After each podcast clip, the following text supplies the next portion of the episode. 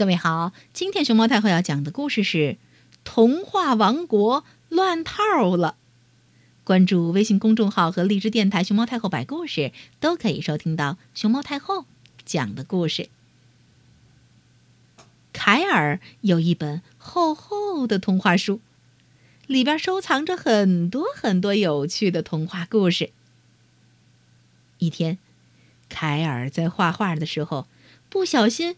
打翻了黑色的颜料，黑颜料正好洒在了童话书上。小红帽的红斗篷被黑颜料染成了黑色。故事里的人全都改口了，这回都管他叫小黑帽。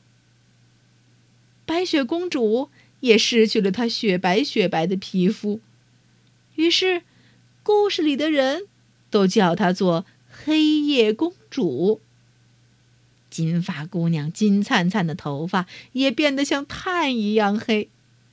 故事里的三只熊也开始叫她“黑发姑娘”，“黑发姑娘”。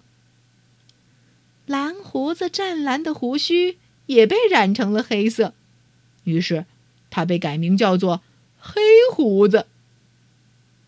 童话王国顿时乱了套。所有的故事都没法顺利的讲下去了。凯尔着急的不行，可是也不知道能有什么办法改变现在的这一切。幸运的是，仙女知道之后飞了过来。她用魔法去掉了童话书上的黑色颜料，童话王国这才恢复了。往日的平静。